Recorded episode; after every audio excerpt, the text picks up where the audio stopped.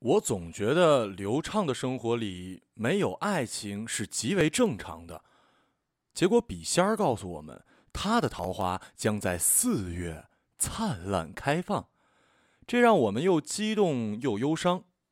那节课下课之后，我们的专业老师神秘兮兮的把那几张被任性的笔仙儿画满圈圈的纸放进了包里，然后对着刘畅说：“这个是个只有二十岁的年轻笔仙儿，一定很准。”刘畅回过头给我了一个哭笑不得的表情。那一刹那，我觉得他越来越不像女神了。我和他经历了九九八十一难，终于修成了正果。正所谓铁打的那啥蜜，流水的男人。虽然我是个男人，但是我扮演的却是前者。于是我在关键时刻扮演她的粉丝和最佳好友，在其他关键时刻扮演她的男朋友。我的演技在过去的一年里突飞猛进，都快假戏真做了。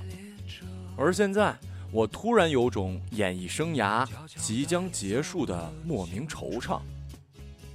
刘畅说：“一九五八年盛夏，鹿岛忽而成了前线。”我听完一愣。金门炮战爆发，两个小时不到的时间里，金门县落弹四万余发，国军伤亡二百余人。时任美国国务卿杜勒斯警告大陆，如果图谋金门、马祖，将视为威胁和平。也就是这个时候，一个年轻女孩从福州修完医科，被分配到鹿岛，删调进了中山医院，成了年轻的医生。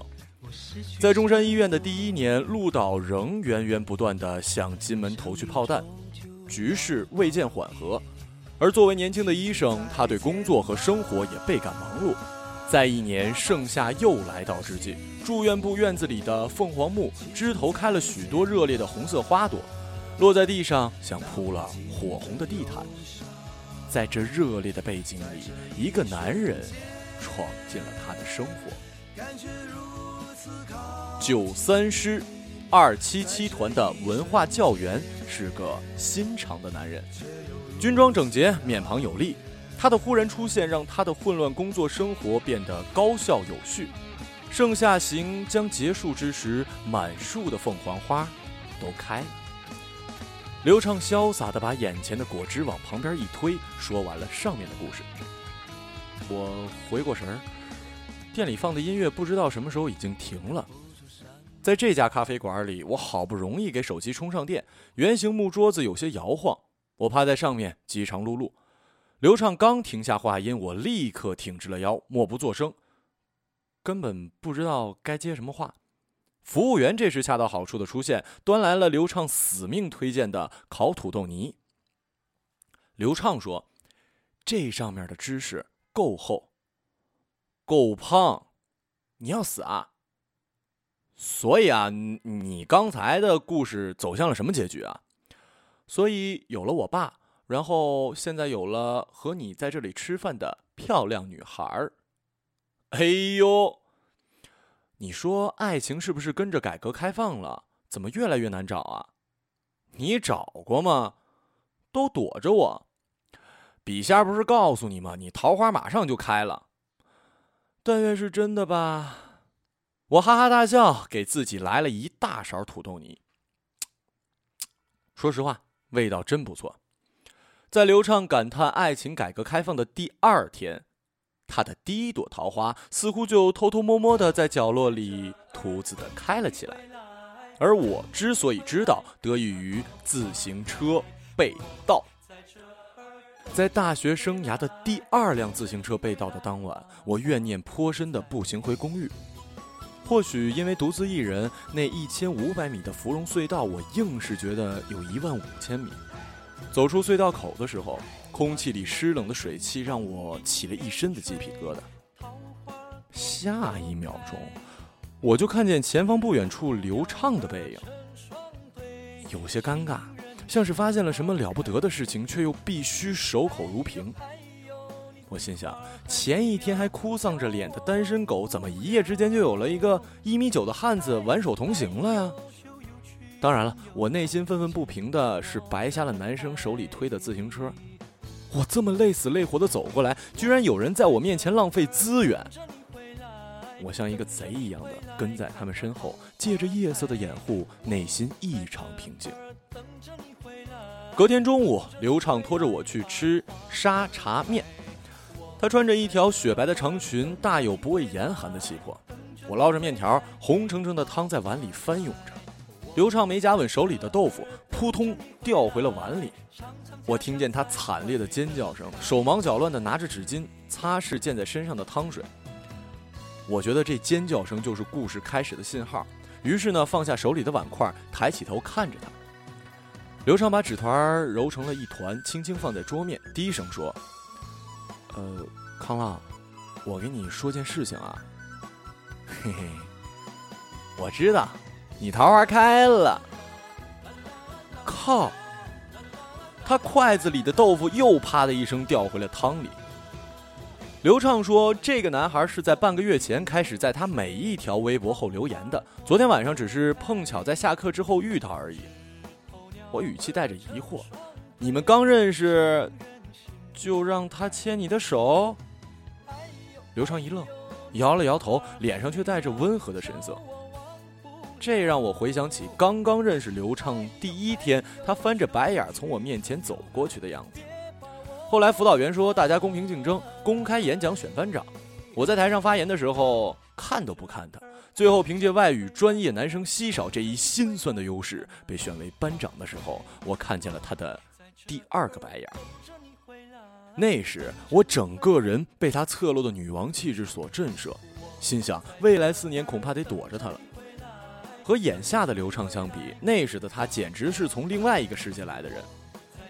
我嗅到了某种被称为恋爱的气氛，但味道甚淡，忽隐忽现，找不到来源。或许是这朵桃花本身就开得偷偷摸摸的缘故，我在此后很长的日子里都没再见过他和那个男孩一起出现过。只是我竟然也习惯了不行。芙蓉隧道里的涂鸦似乎每个夜晚都有细微的不同，有那么几回夜深人静，隧道里空荡荡的。我把眼镜摘下来，模模糊糊地看着两边墙上五彩斑斓的图案，在苍白的灯光下，潮湿而温暖的空气贴在身上，那些色彩仿佛跳动了起来，我就像掉进了地洞里的爱丽丝，天旋地转的，觉得一切色彩都在唱歌。就是这个晚上，我又远远地看见了刘畅和那个男孩的背影。两个人走在我前方不远的地方，隔着不易察觉的距离，和天下所有的情侣一样，步履缓慢，身姿柔和。我抬头望了望天空，晴朗无云，星辰寂落。毫无缘由的，我觉得这朵桃花马上就要开败了。后来的一段时间里，我和刘畅都没再提起那个男孩。我和那个男孩住在同一栋楼，在某次社团活动中相识。几次出门的时候，在楼梯遇到他，总是会挥挥手打招呼，更像是例行公事般的相互问候。他面庞端庄，身材高大，我能感觉到这个男孩子透露出来的正气。但是总有些地方让人觉得不自然，每一回觉得自己没有足够的能量和他把每一段对话维持下去。后来，刘畅在某个午后终于提起他的时候，感叹了一句。生活还这么长，我怎么可以和一个无趣的人一直待在一起呢？细想，那时刘畅才十九岁，根本还不到发此感叹的时候啊！我心里惦记着笔仙的话：四月未到，这个男孩不是刘畅的真命天子。本想这样和刘畅说，可我发现他并没有露出可惜的神色，也无悲伤，于是明白是我自己多虑了。这短暂的时光被刘畅从生活中潇洒的抹去。他说：“他不足以被记录成自己的初恋，何况那个男孩和自己都没有给过彼此任何昏了头的承诺。”刘畅说：“他不够资格，不够轰轰烈烈，也不够刻骨铭心。嗯，是不够真实，就跟我摘了眼镜的世界一样。嗯，不对。”你摘了眼镜看世界是浪漫主义的，而我的故事是超现实主义的。他看了我一眼，又接着说：“至少对我来说，太超现实主义了。时间策马奔腾，鹿岛的冬天不仅冷，还带着潮湿。我和刘畅在学校的餐厅里吃过年前的最后一次饭。我拖着行李箱，被一阵冷风赶进车站，回家过年去了。回家之后，我和他断断续续联系着，聊着漫无边际的话题。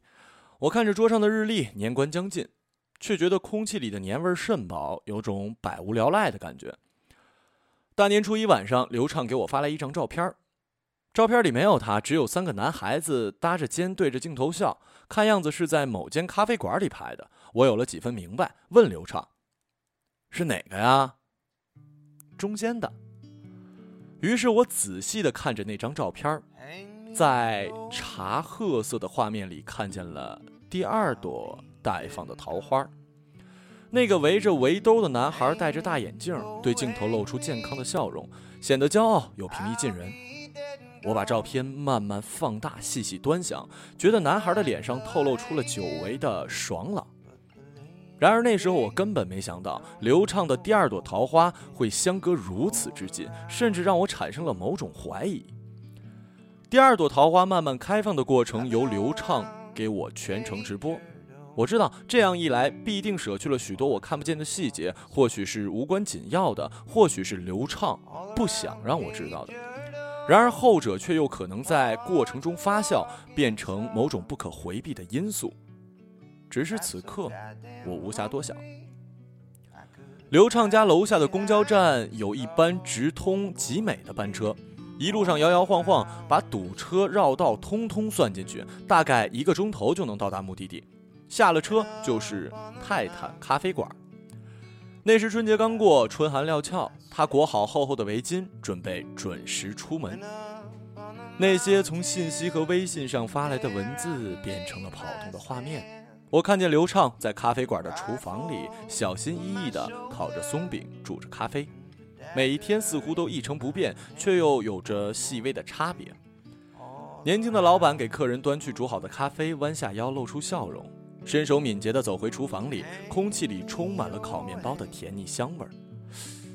刘畅皱了皱眉，抬起头的一刹那，和老板四目相对，他若有所思，有些来不及反应。露出了抱歉的神色，刘畅迅速地转回头，连空气里的香味都闻不见了。我说：“你喜欢上他了？”我觉得也是。你表现得太明显了。他生日就要到了，你说我送他什么礼物啊？你跑题了。你觉得我送他件衬衫怎么样啊？我没再接话，放下手机的时候，仿佛闻到了一股咖啡豆。饱满的香气，但在我的脑海里出现的是上一朵桃花，那个男孩已经久久的消失了。刘畅那时庆幸没给对方任何承诺，但那张显得严肃又理智的面庞浮现在我脑海里。我和刘畅说，承诺这东西大概都是自作多情的产物，就像小时候想着改变世界，长大了连世界都改变不了自己，都是那时间的问题而已。心想爱到深处，便有承诺随之而来，但长久之后再想起，除了感叹一句“爱过”，又能做什么呢？我心里嘀咕着，应该提醒刘畅恢复理智，但我想还是晚了一步。年轻老板是个不擅长聊天的人，这是刘畅跟我抱怨的。我看着他发来一页页聊天记录，在刘畅大段大段的文字后面，除了各种语气词，再无其他。我心里想，这他妈简直是个哑巴呀！刘畅倍感无奈，我也很无奈。刘畅在心里想的是，年轻老板为什么对自己一举一动丝毫没有察觉？而我纠结的是，该如何朝刘畅泼这桶冷水？每回当我提起水桶，就觉得耳边有个声音告诉我别这么不识趣儿。来来回回，也就放之任之了。等到我开学又回到学校，刘畅和年轻老板仍然丝毫无进展。所有松饼和咖啡组成的故事背景，即便甜得发腻，也仍旧挥不去那股清苦的气息。我亲眼看见那件作为生日礼物的天蓝色衬衫被刘畅小心翼翼地包装好。几日之后，他发来年轻老板穿着衬衫的照片，言语间透着掩不住的欣喜。后来中午我们一起吃饭的时候，我不知从何谈起，只是开口问这几日如何，刘畅却露出了黯然神伤的神色。他已经四天没找我说话了。以前他找过你啊？嗯，都是我找他说话。嘿嘿，耗着吧，快耗不下去了，那就去告诉他呀。怕是再也不用耗了。我就这样再一次遇到了世纪难题，而且是个漂亮女孩提出来的。悲哀的是，这似乎与我没什么关系。刘畅在酝酿着什么？我想该换个话题，给自己留些思考的时间。他却开口了：“他现在在菲律宾旅游。”我不说话，他又接着说：“等他回来，我就告白。”什么时候啊？刘畅露出了微笑。哼，还有一周。那天晚上，我又一次独自一人从芙蓉隧道走回公寓。这次我没把眼镜摘下来，那些斑驳的图案像是突然暴露了秘密一样，萎靡不振，失去了活力和激情。我仔细辨认着他们的每一个笔触和细节，还有那些从天南海北来到这里签上名字的留言，就像漫长的历史都被吸了进去。换了一个面貌，又被吐出来，谁也不认识谁。我想起了刘畅跟我说过的那个故事，那个凤凰花开放的夏日，年轻女医生找到了能够和她度过余生的男人。刘畅说，当年的年轻女医生在苦苦酝酿之后，终于吐露芳心。那个带着冷峻脸色的心肠男人，仿佛拾得珍宝，欣喜若狂。但我想。在最初的时刻，谁也不知道能否陪着对方走下去吧。听到刘畅说要去告白，我有些不安，就如同内心深处的小岛忽而变成了前线。所谓的告白，不过是一种本能的仪式，更多的时候带着决绝和奋不顾身的意味。他的到来只是为了让当前的状态结束，却不代表新状态的开始。但这样的仪式所需要的勇气，在生活里却向来匮乏。刚走出隧道口，刘畅给我发来一张图片。在我打开前一秒，我的心里咯噔一下。打开的时候，看见一条项链，有一大一小，两块琥珀坠子。我说：“很漂亮。”刘畅说：“琥珀里藏着第一朵桃花，另一朵更惊艳，因为它是浪漫主义。”我把手机放回口袋，想起了笔仙的话：四月就要到了。